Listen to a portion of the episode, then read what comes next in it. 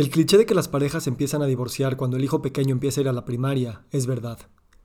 El cliché de que las parejas pasan años distraídas criando hijos, para luego darse cuenta de que no se conocen ni a sí mismos ni al otro, es verdad.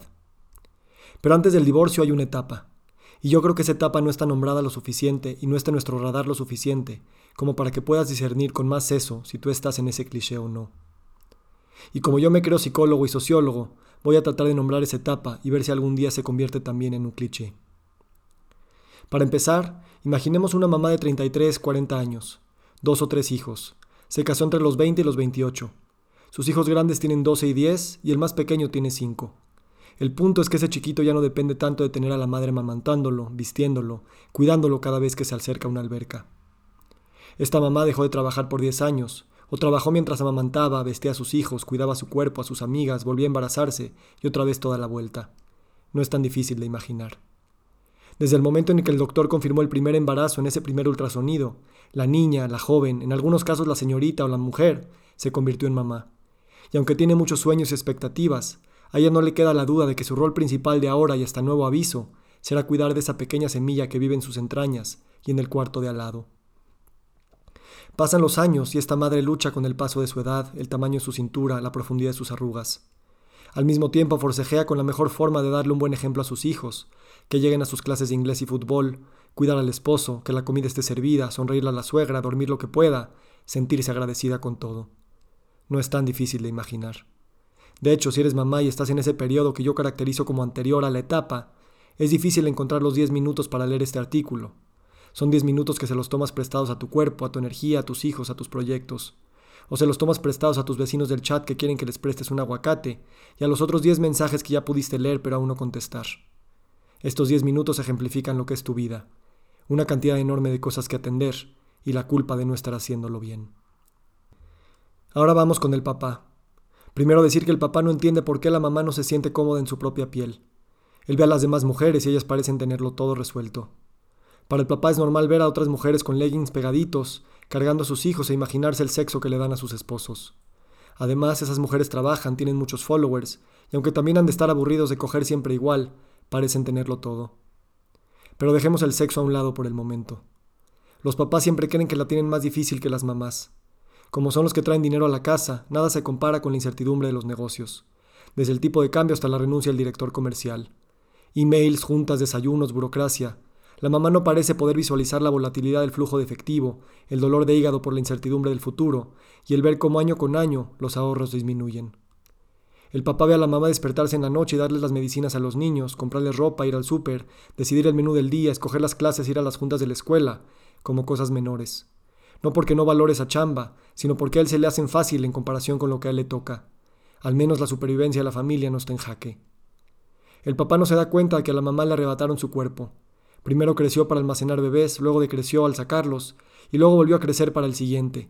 Mientras tanto sus chichis están mordidas, y verse al espejo la tiene constantemente confundida. El papá no se da cuenta de que cuando ese niño pequeño deja de estar en codependencia total, la mamá está en una profunda transición de identidad. Mientras que a los ojos de la cultura el papá vive su viaje del héroe, la mamá se quedó a medias entre los distintos viajes de la heroína que podría tener. De ser la estudiante de relaciones internacionales a ser mamá de ser la chava que salía con todos y se sabía divertir a ser mamá. De todas las identidades que alguna vez empezaron a explorar, a priorizar siempre la identidad maestra. A veces ni parece que fue una lección.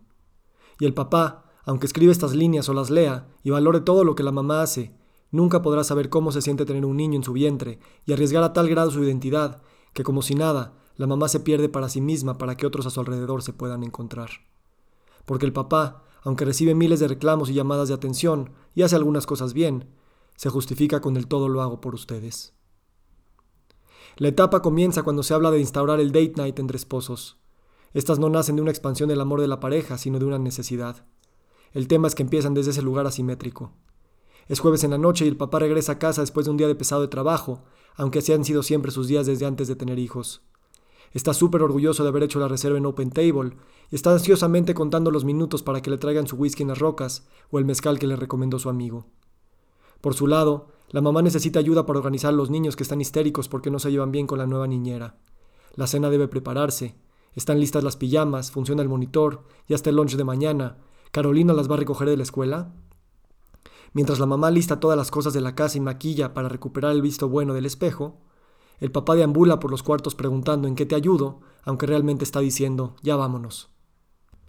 Para el papá, el date night es pedir el Uber y el segundo whisky para empezar a aflojar la lengua preguntándose si hoy habrá sexo. Date night para la mamá es pedir su agua mineral mientras organiza en su cabeza el día de mañana, con un ojo en el celular por si la nana llama para decir que los niños no se han podido dormir. Todo esto intentando no reclamar al marido suspirar de cansancio, y viendo el celular de reojo para que la noche no se apeste. A ella también le gustaría un poco de sexo relajado. Es en estas circunstancias donde inicia la etapa. Los date nights no comienzan necesariamente para hablar de temas profundos o para salvar la relación, sino simple y sencillamente para ver si aún es posible gozar de la presencia del otro, o solo gozar sin tener que estar resolviendo la vida diaria. En la etapa es normal que se empiece a mencionar más de lo normal la palabra divorcio, la palabra cansancio, las palabras hasta la madre. A veces estas palabras se mencionan más en pareja, otras cada quien con sus amigos o amigas. En esta etapa se cotizan cirugías plásticas y viajes. A veces al mismo lugar donde fue la luna de miel, a veces algunos se atreven a mencionar que no todos los viajes deben de ser con los suegros. En la etapa se habla entre líneas de relaciones abiertas y se intercambian videos de Nila Chiaraviglio de retiros de Tantra. Se cuentan historias de éxito de amigos que replantearon su forma de vivir y chismes de cómo van los matrimonios o exmatrimonios de los conocidos de la generación. A veces te alegras de que en tu casa no se ha muerto un papá o no haya habido un diagnóstico negro. A veces fantaseas sobre cómo cambiaría la dinámica familiar si algo así sucediera. Y todo esto sucede, vale mencionar, mientras nos comparamos con las vidas, cuerpos y sonrisas irreales de lo que vemos en el celular cada cinco minutos. Pero esto no es nada más una mala noticia porque ver a otros felices, o al menos tocando una posibilidad de felicidad, nos reconecta con ese deseo que lleva reprimido varias temporadas. Por eso, la etapa de crisis es buena noticia. Por eso hay que nombrarla.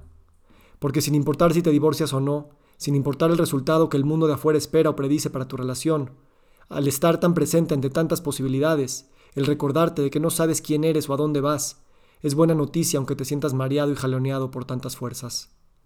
Te das cuenta de que cuando te casaste no fue una decisión totalmente pensada. Te das cuenta de que la decisión de tener hijos también fue inercial, aunque te digas lo contrario.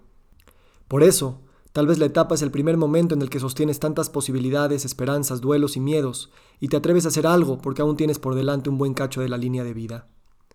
Bienvenida a esta etapa en la que te permite soñar con otros hombres y otras mujeres, con otros cuerpos y alientos, otras lenguas y países.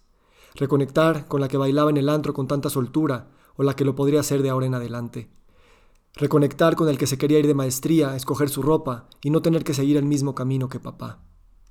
Reconectar con la emoción indescriptible de poder crear una relación contigo misma y en tus propios términos. Bienvenido a la etapa donde, a pesar de que ya conoces a tu pareja y crees que nunca va a cambiar, el precio de no hacerlo y no intentarlo es tan alto que tal vez por ahí se cuela una luz. Somos cambio, aunque el botón de pausa se ha quedado atorado tanto tiempo. Y aunque creciste pensando que solo había un modelo exitoso, bienvenida esa idea de que hay muchas formas de estar bien y que conformarse no es blanco ni negro como las películas o tu madre te han hecho creer. Pero cuidado, cuidado con los juicios que van a surgir, porque la mayor preocupación de la etapa es no hacer el ridículo al intentar cosas nuevas, hacia ti y hacia el que tienes enfrente. La monotonía traía la predictibilidad y estabilidad en tiempos de tantos cambios. Ahora quieres menos predictibilidad y más espontaneidad para salirte de carácter y crear una nueva yo porque la nueva pareja no es tejida en conjunto sin antes cada uno preguntarse y darse su lugar y espacio. Si apenas sabes lo que quieres para ti, ¿cómo puedes decirle al otro cómo ser y no ser? Cuidado porque se viene una etapa de pruebas, no solo en términos de retos, sino de pruebas como tales. Probar, experimentar, ensayar, jugar. En la cama, en el proyecto laboral, con nuevos amigos, diferentes formas de postear o dejar de postear. Cuidado cuando en terapia el otro te parezca un extraño, cuando su propia inestabilidad y sus propias preguntas que nunca contestó te hagan sentir que eres una extraña para ti misma, porque la roca del otro no es una roca después de todo. Cuidado cuando la otra persona se atreva a salirse de carácter. Una sola mirada de rechazo puede posponer el cambio por tres o treinta años. Por eso nuestros papás nos dan tanta hueva, porque después de treinta años no hemos visto ningún cambio de carácter. Nadie quiere estar casado con un robot, pero cuidado cuando ese robot haga algo que tú no programaste. Por eso no solo hay que dejar morir, a veces también hay que matar. El renacimiento requiere de la muerte, y una buena muerte requiere de un buen duelo. La etapa nos pone los duelos que se veían más lejos del horizonte, justo enfrente de nuestra nariz. Es ahora o nunca. Doler el tiempo, doler los sueños, las expectativas no cumplidas. Doler el cuerpo que no volverá, la sexualidad que tuviste o no. Doler el dejar ir la creencia de que la vida no es como te lo pintó tu película favorita de cuando tenías 15 años, y suspirabas al creer en el amor de la lámpara de inagotable aceite. Enoja tus enojos y deprímete en tu depresión y asume toda esa tristeza. Y al mismo tiempo, o unos días o meses después, levántate de la cama y agradece que el único teatro que realmente te importa es el tuyo. Y oh sorpresa, frente a ti está la persona que te espejea justo lo que necesitas. Porque te vayas o te quedes, te escapes o te escondas, tus temas siempre serán tus temas. Cuando lleguen las ganas de perdonar, hazlo. Cuando lleguen las ganas de perdonarte, no te esperes. Este matrimonio te ha permitido sentir la profundidad y la complejidad de la existencia. Pocas relaciones te permiten esto. La muerte es bella porque anuncia algo. Y si te atreves a sostener esas energías contradictorias características de la etapa, tal vez, no lo sé, pero tal vez, todo sea posible. Ojalá esa posibilidad sea el nuevo cliché, al menos para ti.